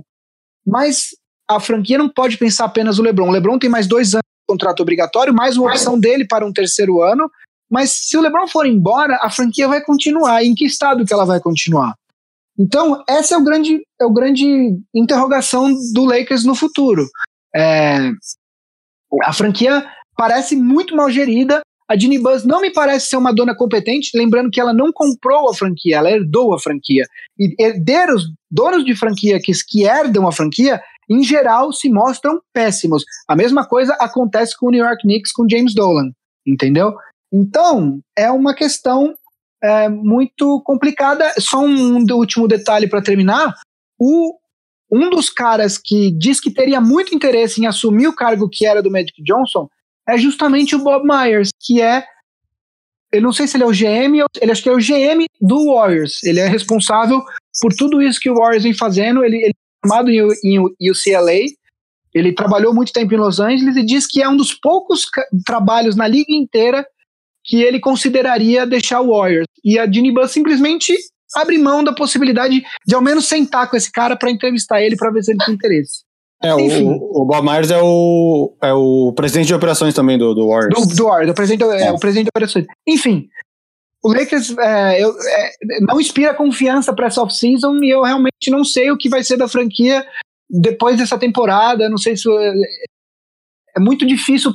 O LeBron, a gente não sabe o que ele está pensando. Enfim, o Lakers vai por um caminho muito, muito complicado aí nessa off-season. Que pena, Lakers. Que pena. que pena. A gente não gosta de ver coisas complicadas. Eu odeio falar do Lakers. Vocês me obrigam, vocês colocam na pauta. Mas, cara, você podia estar torcida ali pro Bucks, podia estar ali, mas não. Escolheu LA, foi na modinha, agora chora. Mas vai, vai dar tudo certo. Um dia, quiçá, daqui cinco anos, no próximo draft da, de 2022, escolham aí um, um, jogador muito bom que vai fazer o time rodar e não vai precisar de tempo, tá não vai precisar de nada. Da, daqui a 5 anos, em 2022, tá ruim de matemática, hein? É, porque aí até o cara voltar, aí é 23, 24, aí joga bem. não é isso? Até ele evoluir, né? Até evoluir no jogo, ir bem, aí o LeBron já aposentou, aí ele toma conta do time. Eu tô pensando na narrativa aqui desse nosso rookie, que por coincidência, é a próxima pauta dos rookies que podem entrar aí nesse ano, né? Na próxima temporada da NBA, começa no segundo semestre, a partir do draft. Então a gente está fazendo essa série aqui de, de novos jogadores, jogadores que estão jogando nos seus colégios e que podem ser draftados aí ah, no meio do ano. E então vamos apresentar mais alguns para você hoje, ou mais algum também não sei quantos vão ser, vou, vou descobrir com vocês. Então, Gui, vamos falar aí dos nossos rookies, nossos drafts que podem entrar aí a partir desse próximo draft do meio do ano? Bom, eu vou falar de um só, porque o programa já ia estar tá longo, então eu selecionei um só. Eu vou falar do pivô Jackson Hayes. Jackson Hayes. Ele é um pivô da Universidade do Texas, com 2 metros e 11 de altura, 6 pés e 11 polegadas. Ele não esteve na, na, no March Madness também. Eu, semana passada eu falei do Darius Garland, que também não jogou. Ele também não esteve. A Universidade de Texas não recebeu um convite para estar na, no torneio. Ele, durante a temporada regular, ele tem médias que podem parecer modestas. Ele fez médias de 10 pontos, 5 rebotes e 2,2 tocos por jogo. Quando você transforma essas médias em médias por 36 minutos, que é uma, é uma medida que a NBA usa para ter diferença, é, para ver quem está fazendo mais pontos no mesmo tempo, no mesmo período de tempo jogado, né? É, essa média já vai para 15,4 pontos, 7,7 rebotes e 3,4 é, 3,4 tocos por jogo, que é, uma, é um número bastante interessante. Ele é um pivô, eu também falei do Bol há um tempo atrás, que tem um, um range maior de arremesso, mais longa distância. O Reis não é esse cara, ele é um cara que joga mais perto da tabela. Ele teve 72,8% de aproveitamento nos arremessos, mas os arremessos dele são quase todos enterradas ou próximos da, da, do aro, né? Ele é um cara que mostrou uma evolução muito grande ao longo dessa temporada. Ele entrou na temporada como o, centésimo, o centésimo décimo segundo prospect na lista, né? Ele era de classificação dos melhores prospectos para o próximo draft e foi evoluindo e hoje ele já é considerado ali o range dele nesse draft, pelos mock drafts, ali entre sétimo e décimo quinto, até ali ele deve sair por volta dessa, dessa área. É, algumas, algumas questões. Ah, uma outra coisa é que ele tem uma, uma capacidade, ele mostrou capacidade de impactar o jogo tanto no ataque quanto na defesa, o que é muito importante. É, os pivôs hoje em dia precisam ter essa habilidade de jogadores menores, etc. E ele mostrou que pode ser esse cara na liga. Algumas, algumas questões. É, ele tem um frame, um, um, porte físico que preocupa alguns times, quer dizer, saber se ele vai aguentar a, a, a, a fisicalidade do jogo na NBA, principalmente sendo um pivô que joga ali dentro, né, batendo o corpo o tempo todo contra outros jogadores grandes. É, ele teve uma lesão também. No, no, no, ele jogou. Existe um outro torneio, o NIT, que é um torneio que jogam alguns times que não se classificam para a March Madness. Ele jogou, ele teve uma lesão.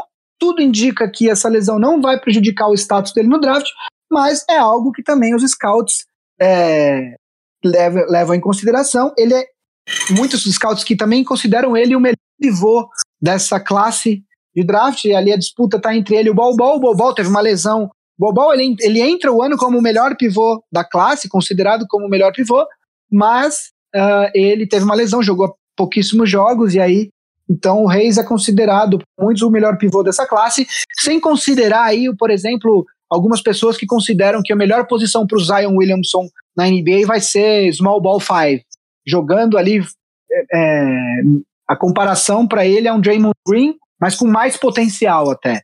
Então, enfim, ele pivô clássico mesmo, Jackson Hayes é por, considerado por muitos o melhor desse draft.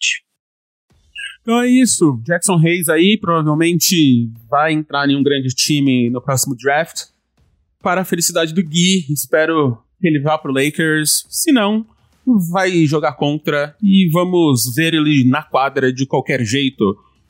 Chegamos assim ao fim de mais um programa, o fim de mais uma pauta. Normalmente essa é a hora que a gente fala do jogo da semana, do Vavo e do Gui.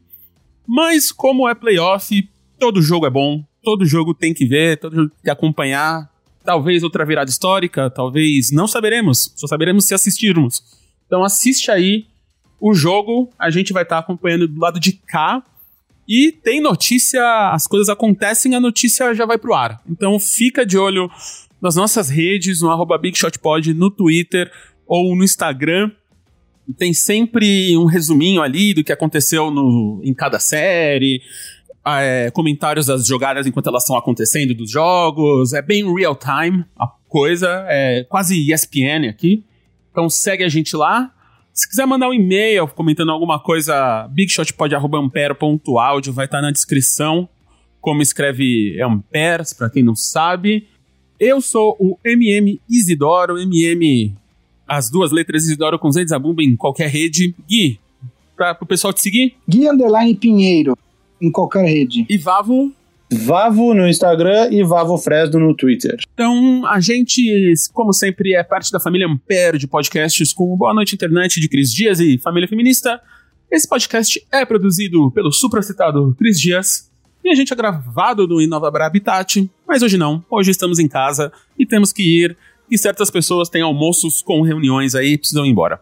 Então, gente, se vê aí semana que vem com mais notícia. Até lá! Valeu! Mas...